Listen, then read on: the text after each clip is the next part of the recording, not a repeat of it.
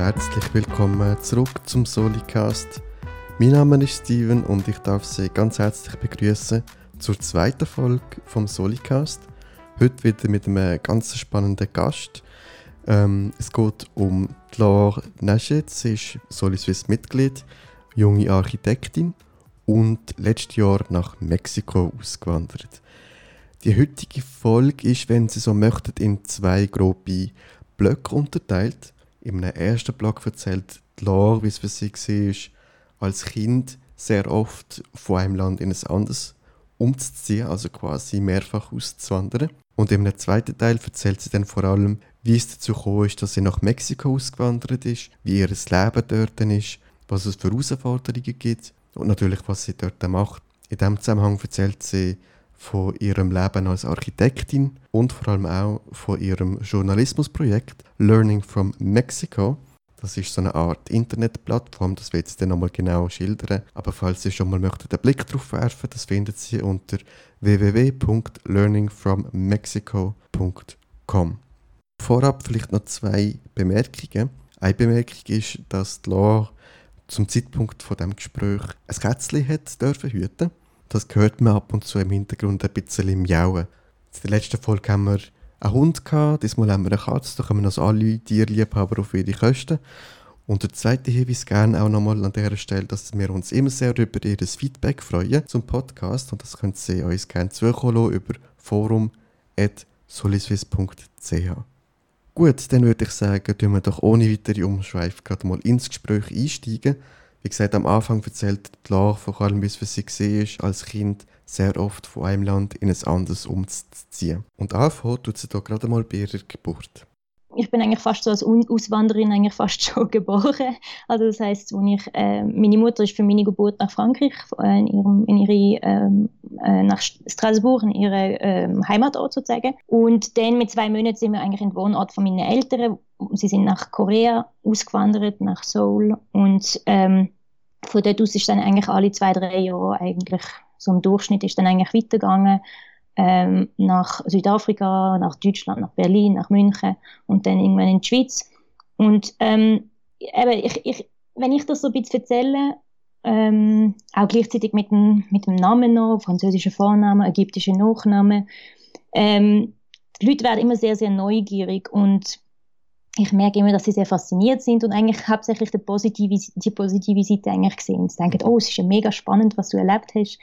Und ich denke mir dann eigentlich immer so, ja, die Schattenseite sehen die vielleicht nicht. Mhm. Und mir geht es eigentlich immer so ein bisschen darum, eigentlich auch die ein bisschen aufzuzeigen, nicht zum sagen, hey, ich bin, äh, irgendwie auch nicht so schöne Sachen erlebt, sondern hauptsächlich auch zum erklären, ähm, gerade wenn Leute wollen auswandern mit Kind, dass man, dass man eigentlich beide Seiten sieht. Es hat sehr positive Seiten. Tatsächlich, es ist mega bereichernd als Kind, so viel zu sehen. Also, weißt, irgendwie mit 10 habe ich schon so viel gesehen. Mhm und, ähm, und auch kulturell, ähm, man, man sucht richtig an verschiedensten Kulturen auf und auch sprachlich ist es natürlich interessant. Ähm, es ist auch als Kind, also ich glaube auch was schön ist, man, man lernt einfach, dass es nicht eine Wahrheit gibt. Es gibt nicht ein Land, wo alles richtig macht, sondern in jedem Land und in jedem Ort gibt es eigentlich Vor- und Nachteile. Mhm. Man hat so eine gewisse Offenheit, oder? Das ist ja auch eine Charaktereigenschaft, die du dir selber würdest zuschreiben, so von dem, was ich bis jetzt von dir gelesen habe?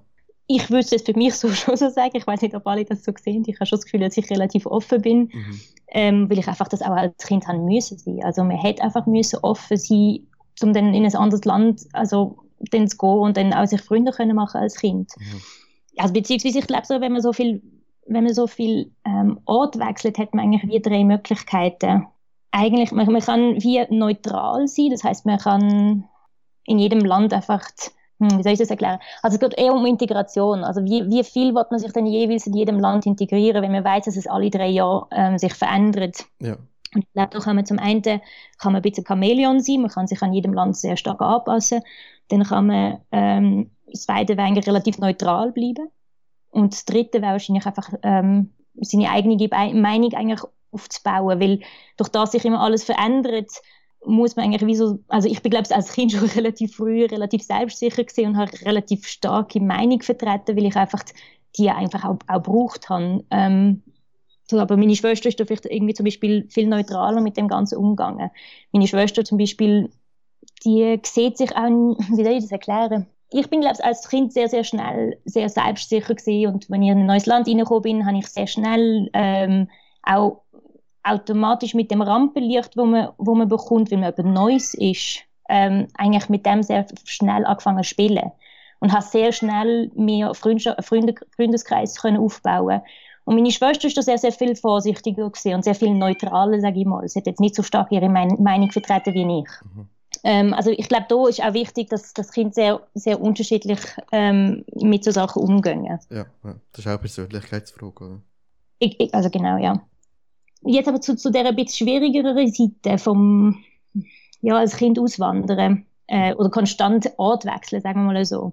Ich glaube, was wichtig ist, ist, dass man als Kind dann einfach wie so ein bisschen abspeichert, dass man nie so genau weiß, was morgen kommt. Also, also es geht ein bisschen darum, ob man einmal auswandert oder ob man konstant den Ort wechselt. Mhm. Ähm, bei mir ist es wirklich so gesehen, ich habe nie genau gewusst, wann geht es weiter, äh, wann zögern wir weiter und welche Leute werden mich umgehen und welche Umgebung wird mich, also wo will ich in die Schule gehen, was, was, was kommt auf mich zu.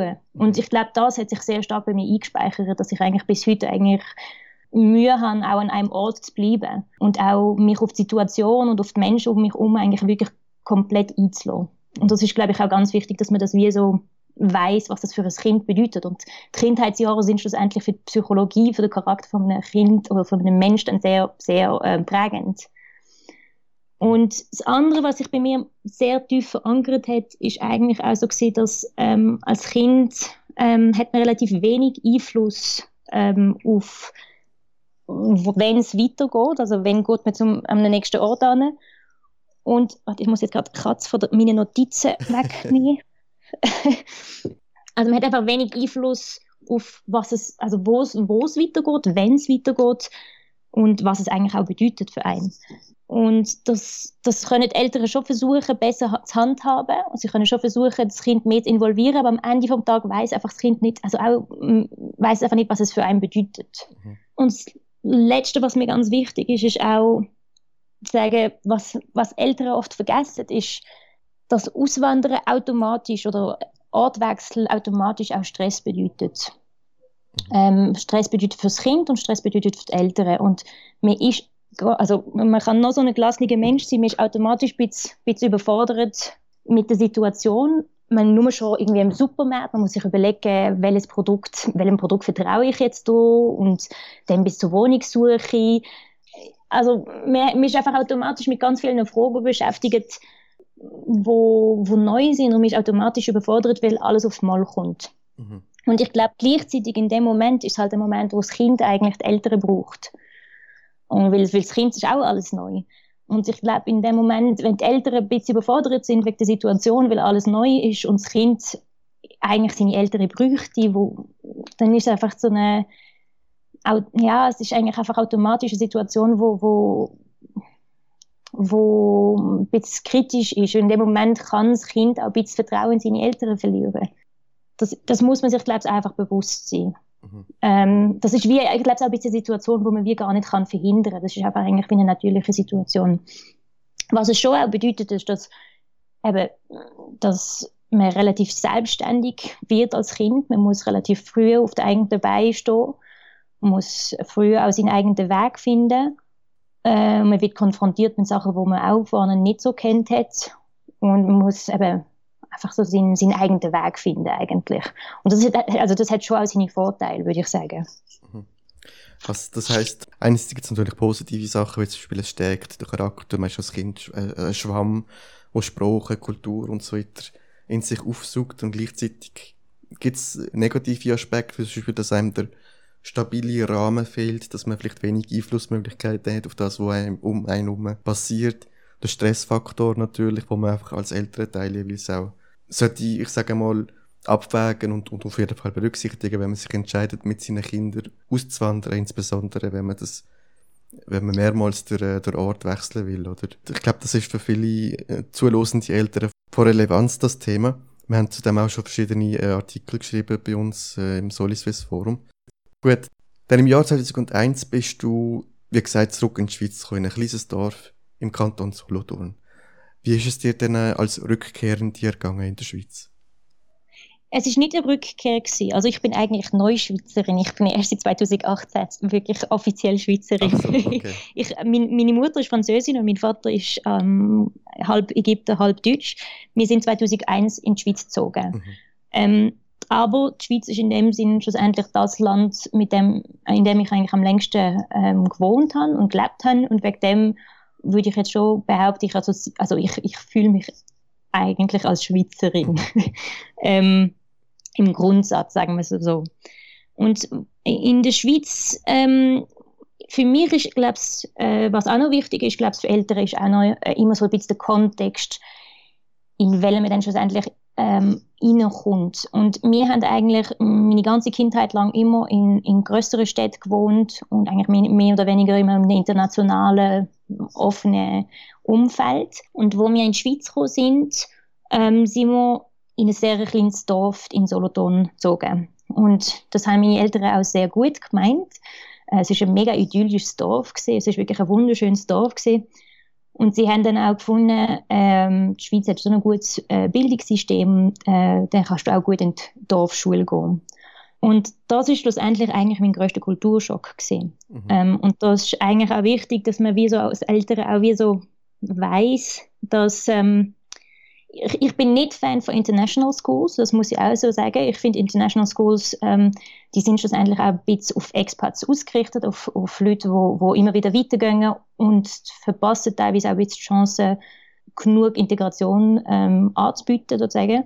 Aber schlussendlich bietet eigentlich International School auch ein bisschen sicheres Feld, würde ich jetzt mal sagen, weil alle Kinder dort neu sind und alle Kinder sind irgendwie fremd, vom, also anders und fremd und, und all das.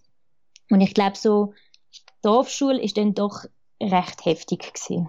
Also ähm, das sind 300 Schüler gewesen. Ähm, die haben, also es ist wirklich ein, ein ganz kleines Dörfchen mit 900 Einwohnern und ich bin auch noch zwei Jahre jünger gewesen, durch das ganze Schulsystem, wo, wo irgendwie sich ein bisschen woanders ist in der Schweiz. Und ähm, ja, im, im, was es wirklich äh, im Klartext bedeutet hat, ist, dass ich einfach zwei, drei Jahre lang eigentlich auf mentaler und körperlicher, körperlicher Ebene eigentlich dann eigentlich gemobbt worden bin. Das heißt, jeden Morgen hat mich so eine Gruppe äh, Jugendliche eigentlich auf mich gewartet. Die haben mich dann gepackt und mich gezwungen, schweizerdeutsche Wörter zu sagen. Und wenn ich es nicht gemacht habe, haben sie mich eigentlich so ein bisschen vermöbelt. Mhm. Ähm, ist aber nicht einmal das Schlimmste gewesen. Es ist dann wirklich so, dass andere irgendwie Kind, das irgendwie deine Sachen klauen und all das. Das ist als Kind extrem ein Moment, wo für mich ganz, ganz schwierig war. Und ich glaube, auch das muss man sich als Eltern auch ein bewusst sein, dass das hat eigentlich nicht nur mit der Schweiz zu das hat eigentlich einfach auch mit dem Kontext zu wenn man in einen, in einen Kontext reinkommt, wo, wo das Kind einfach ganz anders ist als die anderen ähm, dass das einfach Mobbing eine Gefahr ist. Und gerade in dem Alter, so in dem so Teenie oder auch Kinderalter, das ist einfach, ähm, und da sehe ich jetzt ein bisschen weniger positive, die positive Seite. Also muss ich ganz ehrlich sagen, ich glaube, Mobbing ist etwas, wo, wo man wirklich verhindern sollte. Und wo eigentlich auch das Kind jetzt nicht irgendwie stärker machen oder was auch immer. Also, ähm, das, das, glaub, das muss man, muss man unbedingt überlegen und man muss dann auch unbedingt das Kind gut beobachten. Weil was bei mir dann war, ist, dass ich dann, weil meine Eltern ein bisschen überfordert sind mit der ganzen äh, Situation neu in der Schweiz und all das, also einfach mit dem neuen Land, habe ich wie so für mich als Kind entschieden, ich, äh, ich tue das jetzt nicht auch noch platzieren, weil sie haben schon genug Probleme und haben eigentlich recht stark wirken. Mhm. Und dann durch das haben meine Eltern auch ganz lange gar nicht mitbekommen, ähm, was eigentlich wirklich gelaufen ist und ähm, dann, wo sie es mitbekommen haben, haben sie ja gefunden, jetzt, jetzt ziehen wir das noch durch, bald ist es vorbei. ähm, und das, das ist aber, glaube ich, wirklich etwas, wo, wo man wirklich ganz gut muss beobachten muss. Auch wenn das Kind jetzt wirklich so wirkt, als, als, als wäre alles in Ordnung, muss man da, glaube ich, wirklich äh, auch schauen, wie es mit anderen Kindern umgeht. Mhm. Das, ist, das ist mir, glaube ich, noch ganz wichtig, weil das ähm, ist eine Erfahrung, die sehr, sehr lange braucht, ähm, um nachher ja, können drüber stehen. Ist das denn etwas, was sich durch die ganze Schulzeit durchgezogen hat?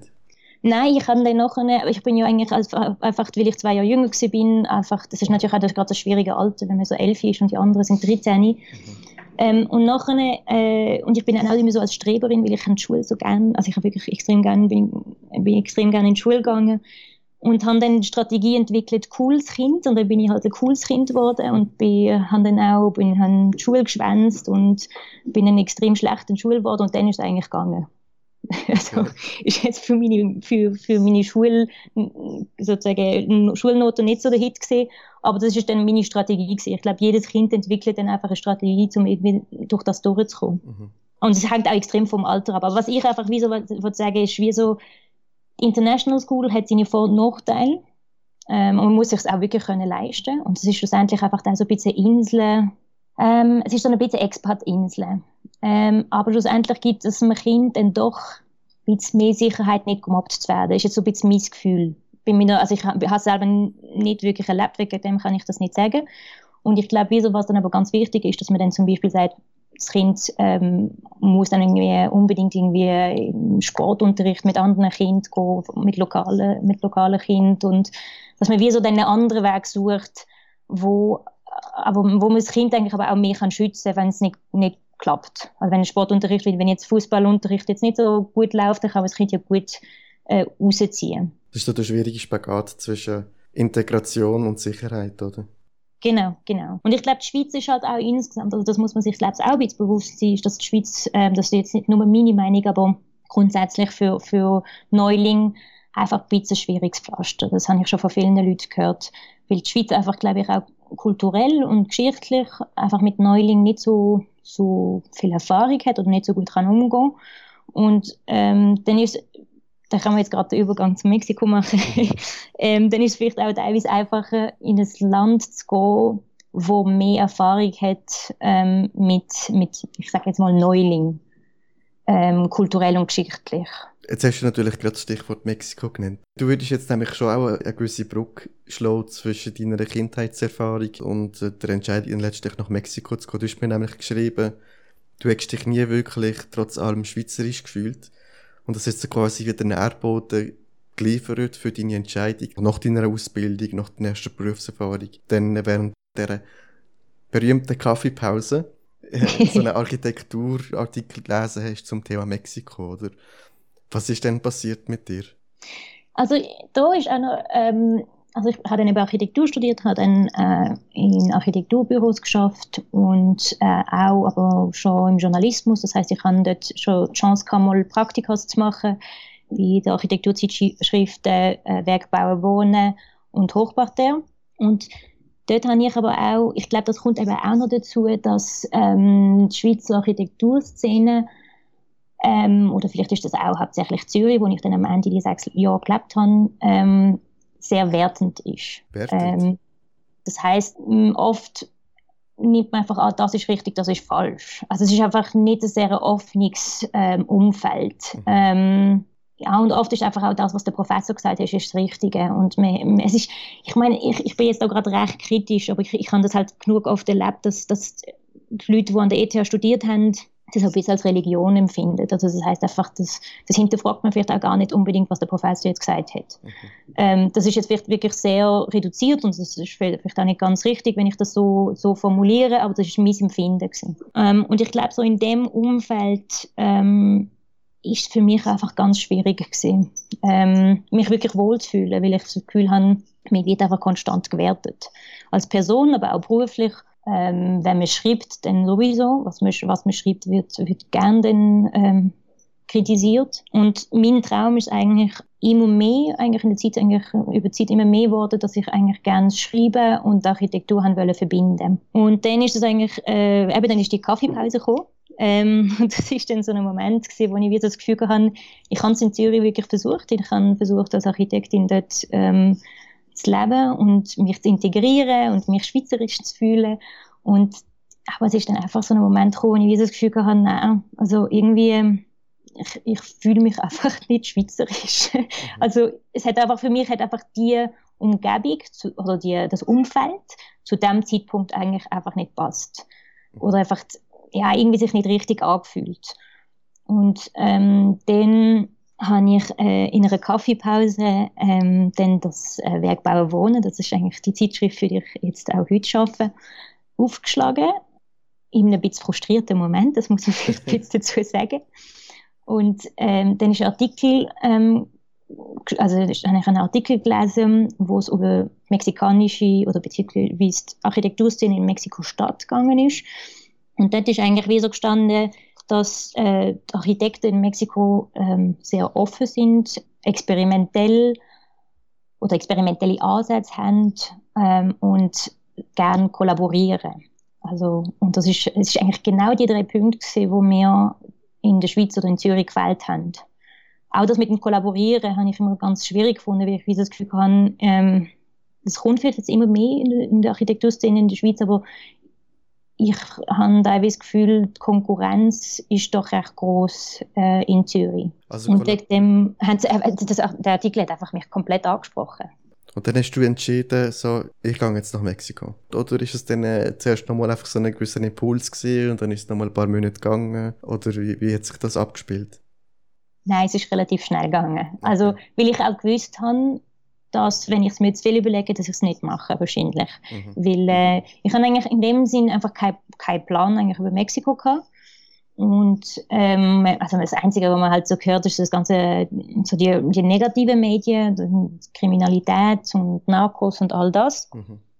Und ähm, ich habe aber eigentlich auch schon ein bisschen gesucht, ein Land gesucht, über das ich noch nicht so viel weiß. Einfach so ein bisschen vorurteilsfrei in ein Land können gehen. Aber es ist schon auch wirklich einfach der Artikel gewesen. Also das sind wirklich genau die Punkte, die mich interessiert haben. Und dann habe ich einfach gefunden, ich kann eigentlich auch nichts verlieren. Ich kann eigentlich immer, äh, immer zurück in die Schweiz gehen. Mhm.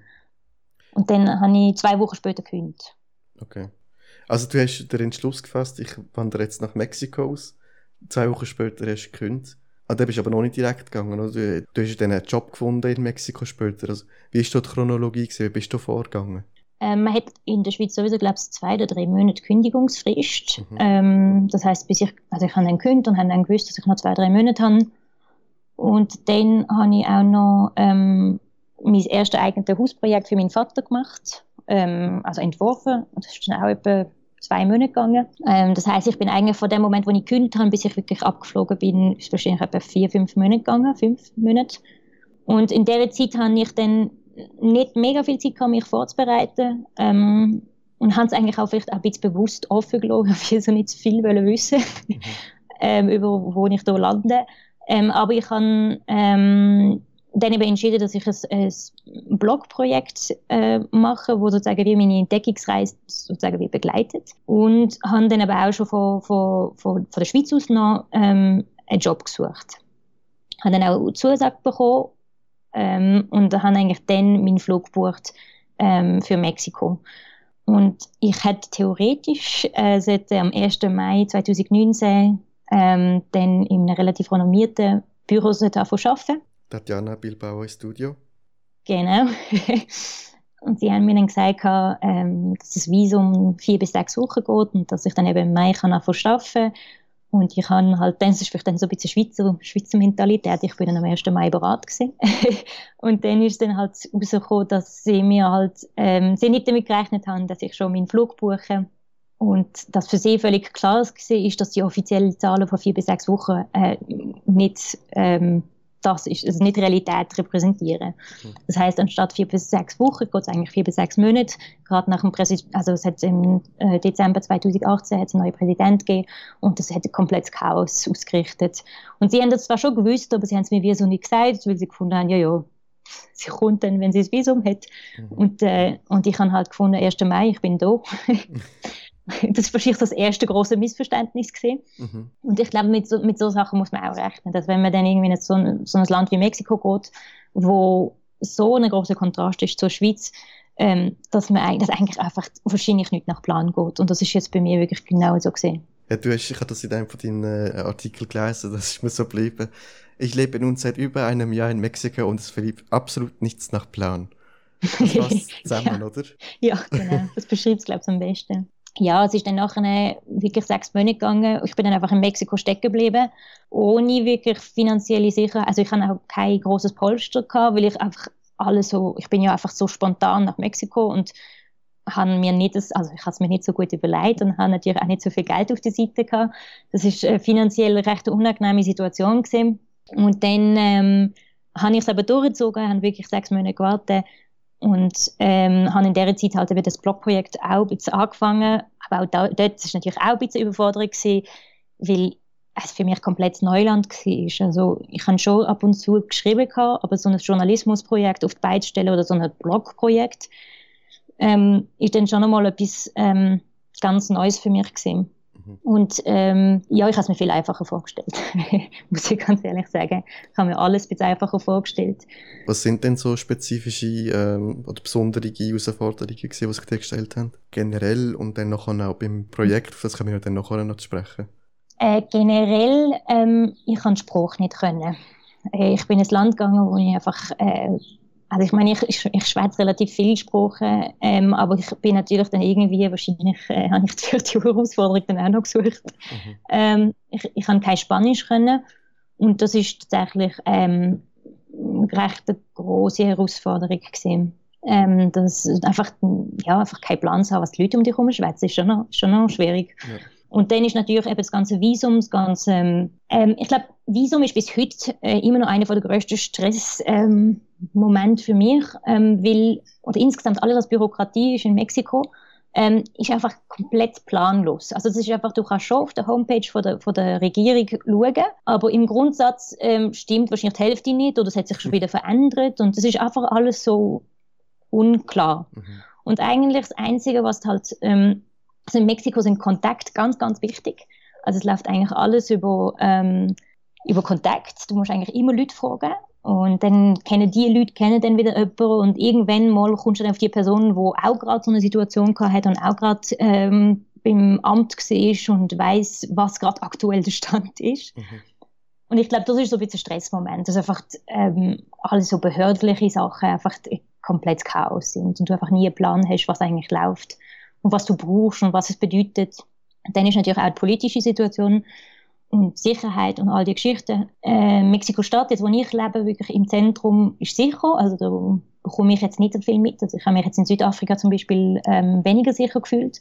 Aber man kann es halt immer so wenig, also es ist immer so schwierig zum Einschätzen. Es ist ähm, also nicht nur sprachlich, sondern auch die Leute, man weiß nie so ganz genau, wo man steht. Mhm. Das ist, das ist glaube ich, so eine Sache in Mexiko, wo ich von Anfang an eigentlich äh, herausfordernd empfunden habe.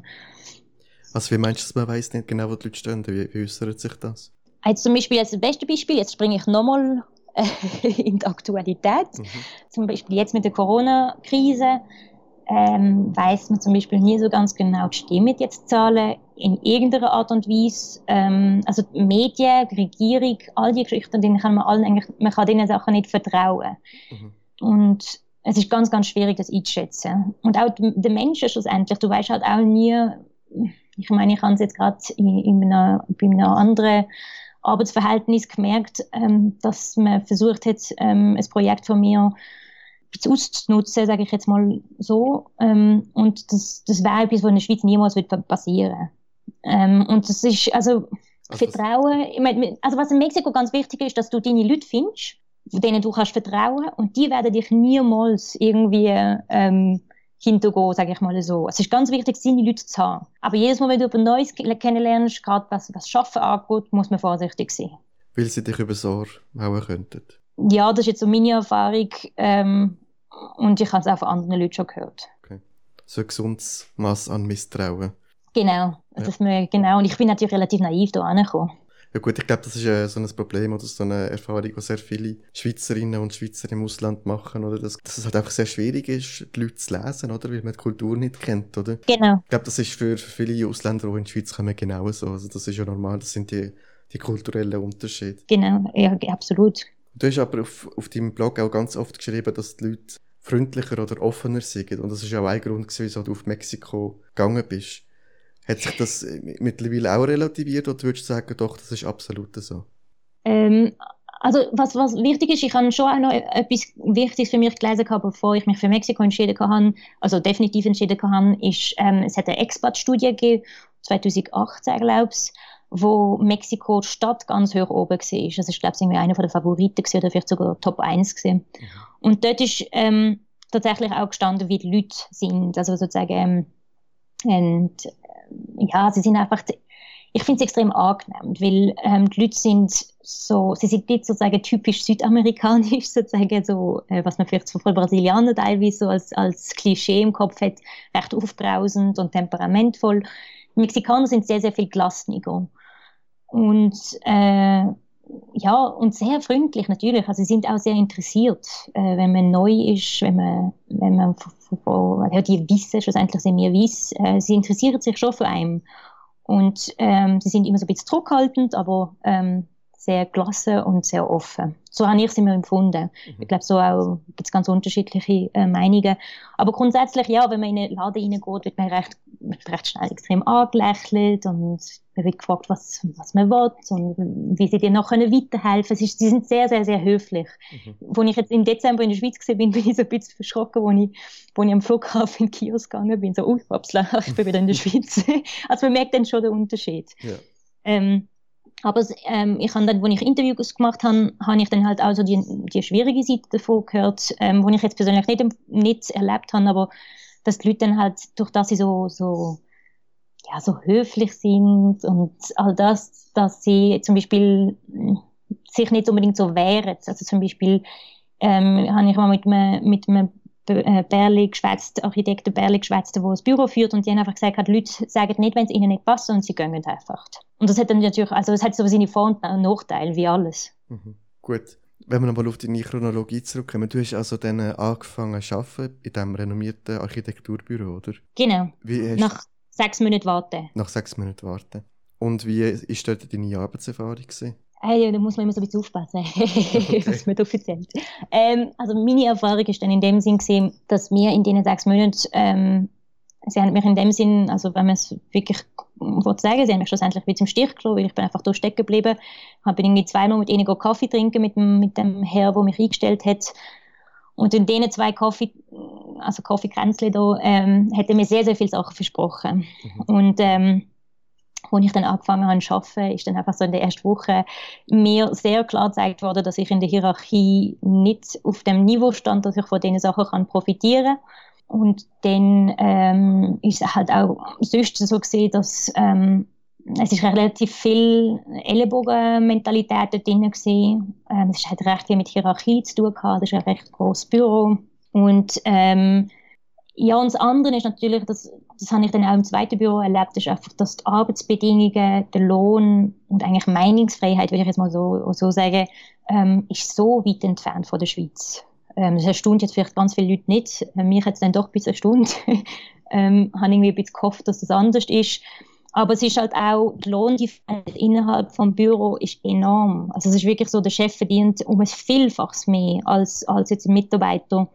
Und ich habe einfach mit meinem Lohn gerade mal das WG-Zimmer zahlen und, und bin einfach so weit entfernt von dem, was ich in der Schweiz hatte. Und ja, ich habe bei beiden Büros für mich dann wie so entschieden, dass, dass also ich habe beim ersten Büro habe ich noch gemeint, das ist vielleicht das Büro und dann bin ich in ein zweites Büro gewechselt, ähm, wo, ähm, wo ich dann nochmal sechs Monate geblieben bin. Beim ersten Büro bei der Tatjana Bilbao bin ich drei Monate geblieben.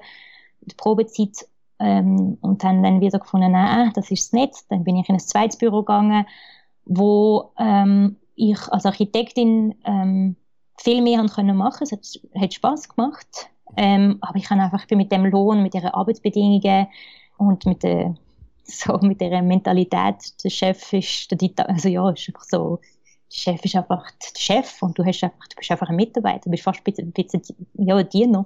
Mhm. Mit dem bin ich einfach nicht schlag gekommen. Also mit der starken Hierarchie? Ja, genau. Also auch mit der Lohndifferenz. Einfach ja, zu sehen, ja. ähm, das hat sich dann wirklich verstärkt in der, in der Corona-Krise, wo dann Baustellen vom, von der Regierung dann gestoppt worden sind. Private Baustellen haben dann nicht weitergeführt werden. Mhm. Die haben einen Baustopp gehabt für etwa einen Monat oder zwei. Und gleichzeitig will die Architekten in Mexiko relativ stark auf die private, ja, doch auf private eigentlich ähm, setzen. Haben ganz viele Leute auch ihre Projekte zurückgezogen in der Architektur. Und ähm, das hat einfach dann bedeutet, dass ganz, also relativ viele Büros, Architekturbüros in Mexiko-Stadt den Lohn reduziert haben von ihren Mitarbeitern auf 30 bis 50 Prozent. Also 30 bis 50 Prozent weniger Lohn. Mhm. Und das ähm, habe ich irgendwie können nachvollziehen, aber es ist für mich einfach extrem frustrierend gesehen, wenn dann, ähm, also es ist nicht nur mein Chef gewesen, das sind ganz viele von den berühmten Architekten da in Mexiko-Stadt, äh, die posten dann einfach irgendwie äh, auf Instagram halt irgendwie gerade so ihres Ferienhäuschen am Strand, wo und schreiben, ja, ich bin gerade im Homeoffice. Mhm. und reduzieren dann halt irgendwie den Lohn von, von ihren Leuten.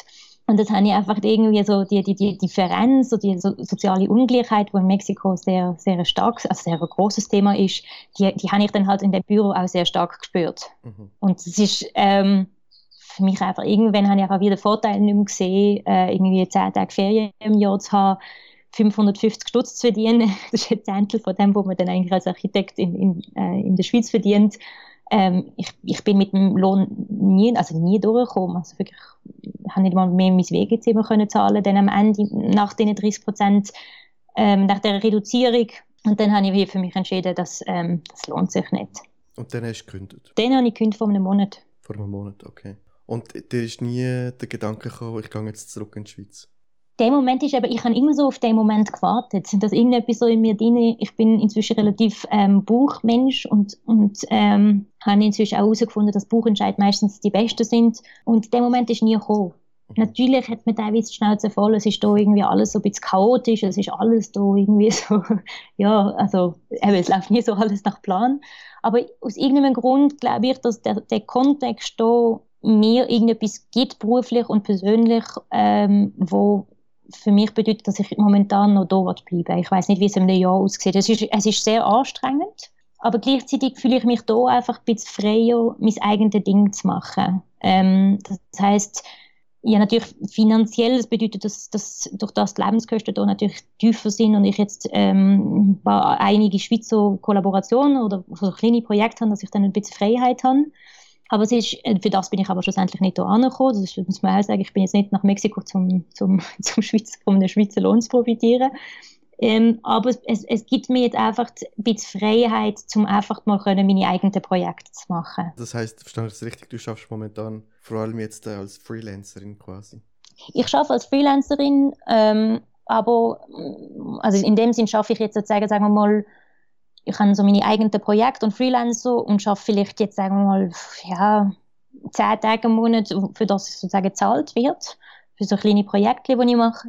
Und den Rest vom Monat tue ich eigentlich jetzt meine eigenen Projekte machen. Mhm. Das heißt äh, eben Journalismus, mit dem du vielleicht jetzt weniger verdienst. Und in der Schweiz könnte ich einfach mit dem nicht, von dem könnte ich dann einfach in der Schweiz nicht leben. Oder dann ähm, schaue ich jetzt so, ob ich vielleicht mal ein Ausstellungsprojekt könnte machen ähm, es gibt einfach viele Sachen, wo, wo ich fahre jetzt momentan sehr mehrgleisig, aber ich gebe mir jetzt einfach die, die, die Zeit und die Möglichkeit, das einfach mal auszuprobieren.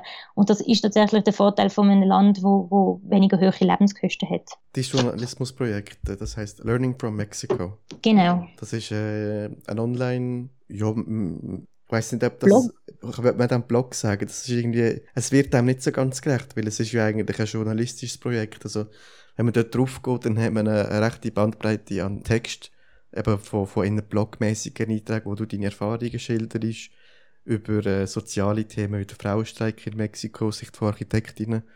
Ähm, du gibst äh, einen Einblick darauf, was sich architektonisch auch äh, tut. Zum Beispiel hast du einen schönen Artikel über die Rote Kapelle geschrieben, die wieder aufgebaut worden ist. Du gibst Tipps fürs Architekturschaffen in Mexiko. Du tust, äh, es ist vorhin auch gerade angetönt, berühmte Architektinnen und Architekten interviewen. Also es ist, es ist eigentlich sehr umfassend. Oder? Darum, also ich würde sagen, Blog wird dem nicht gerecht. Darum sagen ja, jetzt mal... Ist, ja, das ist immer so ein bisschen schwierig, so die richtige, die richtige Bezeichnung zu finden. Genau, aber sagen wir einfach mal Journalismusprojekt learningfrommexico.com. Du hast gesagt, das ist eigentlich ursprünglich mehr so ein bisschen, äh, einfach, also es ist natürlich immer noch Herzensangelegenheit, aber ursprünglich vor allem, um deine Erfahrungen und deine Erlebnisse niederzuschreiben und mit anderen Leuten zu teilen, oder? Wie hat sich das also entwickelt, also, das Projekt? Es ist wirklich eigentlich, also es ist eigentlich aus Neugierde entstanden, das habe ich auch so aufgeschrieben. Mhm. Ähm, und es ist aber, glaube ich, schon ähm, eigentlich für mich eine persönliche und, und äh, berufliche Weiterbildung und sozusagen, wie eigentlich kann man es auch Plattform bezeichnen. Oder? Es, ist, ja. es ist jetzt eigentlich mal so eine, so eine Ort, wo ich all meine Gedanken und, und Beobachtungen äh, und Erfahrungen eigentlich ein bisschen platziere. Und der Titel Learning from Mexico ähm, ist eigentlich gleichzeitig so das Ziel gesehen. Also ähm, ich bin hier angekommen, um etwas von dem Land zu lernen. Äh, ich habe zwar nicht, damals habe ich noch nicht so damit gerechnet, dass ich auch von vielen negativen Sachen äh, viel lerne. Ähm, aber es geht eigentlich einfach darum, einfach mal seinen Horizont auch zu erweitern. Mhm. Und das, eigentlich ist es wie so ein Entdeckungsprojekt von einem Land, wo, von, wo ich relativ wenig gewusst habe. Ähm, und es ist mit dem Schwerpunkt baute Umwelt. es ist natürlich aus der Perspektive eben von einer wir, Schweizer Architektin, junge Schweizer Architektin.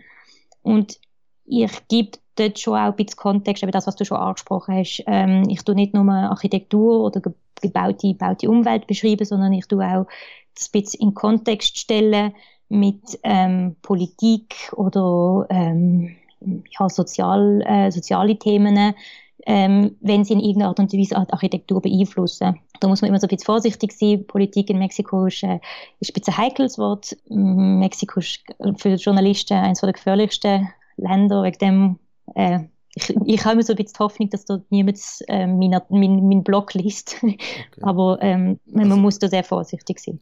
Vorsichtig sein wegen der Regierung oder wegen sonst irgendwelchen äh, Interessensgruppen? Ja, ich, also ich nehme jetzt wirklich nicht an, dass mein Blogprojekt in irgendeiner Art und Weise irgendjemand aus der Politik interessiert, aber es ist tatsächlich so, also, ähm, wenn ich etwas schreibe, wenn ich irgendetwas über Politik schreibe, wenn ich da irgendwie den Präsident kritisiere, und ich, also ich übersetze inzwischen meine Artikel auch auf Englisch und meine mexikanischen Kollegen sagen dann immer so, hey, Laura, sei vorsichtig. Okay. Und das, das höre ich jetzt schon oft. Ähm, ich denke mir dann immer so, ja, also, wer liest schon meinen Blog? Ähm, aber es ist tatsächlich so, dass die Mordrate an Journalisten in Mexiko relativ hoch ist. Mhm. Ähm, ich nehme es überhaupt momentan, es beeinflusst mich jetzt nicht, aber es ist etwas, wo, man, wo, wo ich sicher so ab und zu im Hinterkopf habe, mhm. wenn ich über den Präsidenten schreibe, zum Beispiel. Okay. Und in welche Richtung möchtest du jetzt mit diesem Projekt noch weitergehen? Du hast ja auch äh, ein Fernstudium in Journalismus hast jetzt angefangen, oder? Nein, ich habe nicht angefangen, ich habe mich jetzt gerade angemeldet. Angemeldet. Genau, also ich glaube so, meine, das mit dem Schreiben ist halt auch so ein bisschen so eine Sache. Ähm, Schreiben ist schlussendlich einfach die Erfahrung, äh, also äh, es ist eine Übung, oder am Anfang, am Anfang, als ich vor fünf Jahren, sechs Jahren vor sechs Jahren mein Praktikum bei Wegbau Wohnen gemacht habe, habe ich wirklich nicht können schreiben. Und heute komme ich halt immer mehr an den Punkt, wo ich, ähm, sag mal, auch relativ effizient bin und auch wirklich Freude habe am Schreiben. Und ähm, das Werkbau Wohnen, äh, das, das Schweizer Architekturmagazin, begleitet mich jetzt eigentlich seit, ich glaube, seit Oktober letztes Jahr.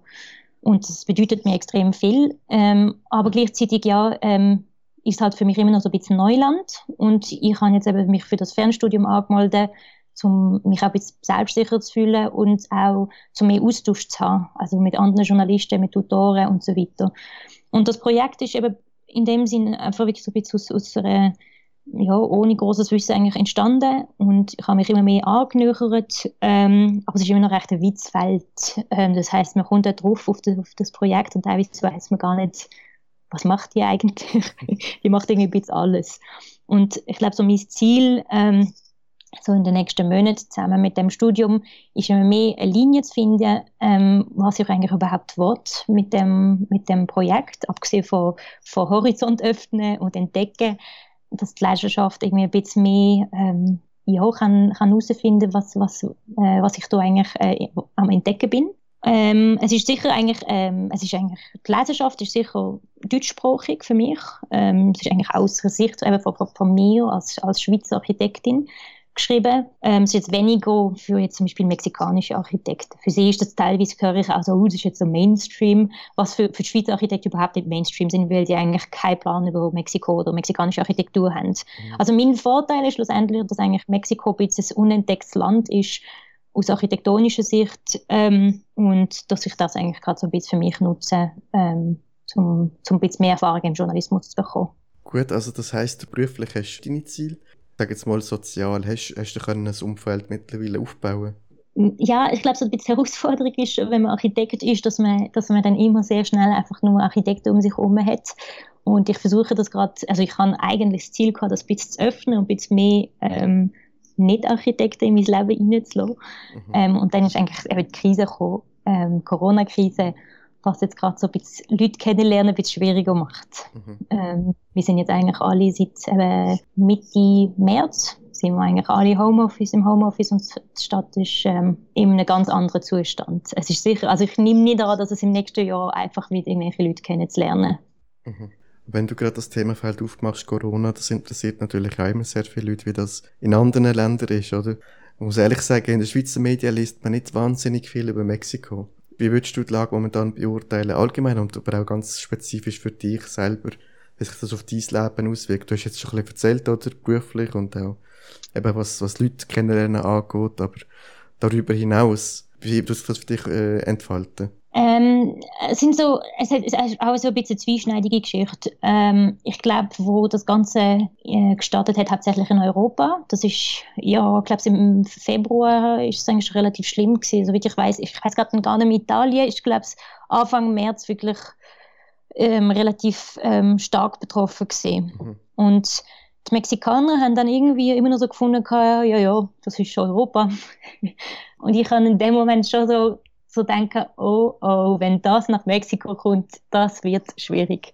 Und die Regierung ist da wirklich ähm, extrem lahmarschig gesehen und der Präsident hat noch irgendwie am Anfang März noch gefunden, geht euch umarmen, das Virus ist äh, also spitz, nicht ganz so schlimm wie Brasilien, aber es ist dann doch im März hat es noch geheißen, das ist gar nicht der, der Virus. Und in dem Moment habe ich schon, ähm, ich habe glaube ich sogar mit Soli Swiss den Kontakt gehabt, genau. Und dann ist mir schon so ja, mir ist dann schon gesagt worden, auf eine freundliche Art und Weise, dass ich mir doch, doch mal soll überlegen ähm, ja, ob ich das wirklich in Mexiko durchziehe oder nicht. Und das ist auch wirklich so ein Moment gewesen, wo, wo ich auch schon, ja, man hat einfach keine Ahnung gehabt, was auf einem zukommt. Und ich habe dann irgendwann aber ein bisschen angefangen, mich ein bisschen von den Medien auch zu entfernen und habe dann einfach gefunden, ich nähere mich jetzt einfach Stück für Stück dran. Ähm, dann ist aber dann im März, ähm, hat dann unser Chef, äh, also dann habe ich noch im Büro geschafft, hat dann ähm, recht früh eigentlich entschieden, dass wir alle ins Homeoffice gehen, weil er auch so schon das Gefühl gehabt wenn das jetzt anfängt in Mexiko, dann wird das relativ schlimm.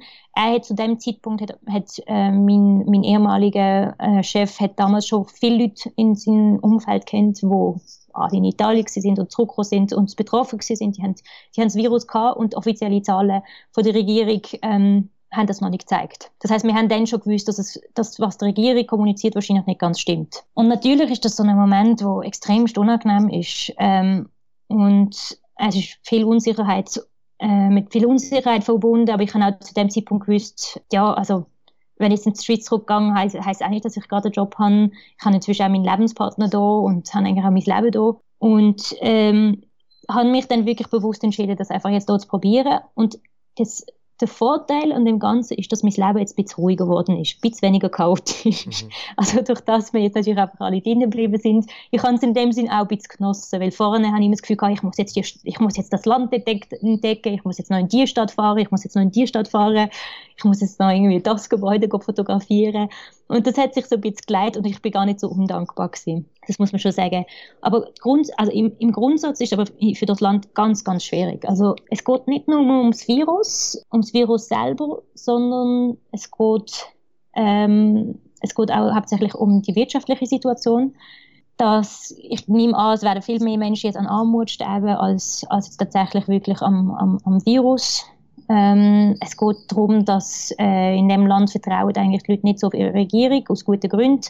Und wo die Regierung eben dann äh, irgendwann Kurs gewechselt hat und angefangen hat, Leute zu warnen und sie zu informieren, ist eigentlich schon Sport gewesen. Und die Leute haben eigentlich auch jetzt, also ja, seit jetzt drei Monaten haben wir eigentlich relativ gute äh, so einen Gesundheitsminister da, der es relativ transparent und gut macht. Ähm, aber die Leute vertrauen dem einfach nicht. Und das heißt, ähm, durch das viele Leute auch sich ein bisschen verarscht fühlen, weil wir finden ja Leute, also wenn ich nicht rausgehe, also ich, sie müssen sich entscheiden zwischen rausgehen und irgendwie können ein bisschen Geld reinbekommen zum Essen kaufen oder daheim bleiben und kein Essen zu haben und dafür Virus vielleicht äh, nicht zu bekommen. Und das ist natürlich für ganz viele Leute, also stellt es einfach eine extrem schwierige Position und ganz viele Leute sind dann einfach weiter rausgegangen. Also sie haben nie Homeoffice gemacht. Eigentlich die einzigen, die Homeoffice gemacht haben, sind wirklich ähm, hauptsächlich Expats, wo auch viele heimgegangen sind in dieser Zeit ähm, und einfach so die Leute, die sich einfach können leisten Das heißt, so die reichen Quartiere sind momentan auch recht gut ähm, dran, virusmäßig auch heute. Ähm, in diesen Quartieren haben viele Leute Homeoffice gemacht, ähm, die, Nummer, also die Zahlen sind recht abgegangen, aber in all diesen Quartieren, die ein bisschen außerhalb vom Stadtzentrum sind, zum Beispiel, ähm, das sind Zahlen recht schlimm. Und dann kommt eben jetzt sozusagen wirtschaftliche Krise kommt dazu und die wird das Land ganz stark treffen. Und dann, was noch dazu kommt und was ein bisschen speziell in Mexiko ist, ist ähm, Kartell und das ganze Narcos, also die ganze Narcos-Geschichte und Kriminalität und die geht gerade richtig zunehmend auf.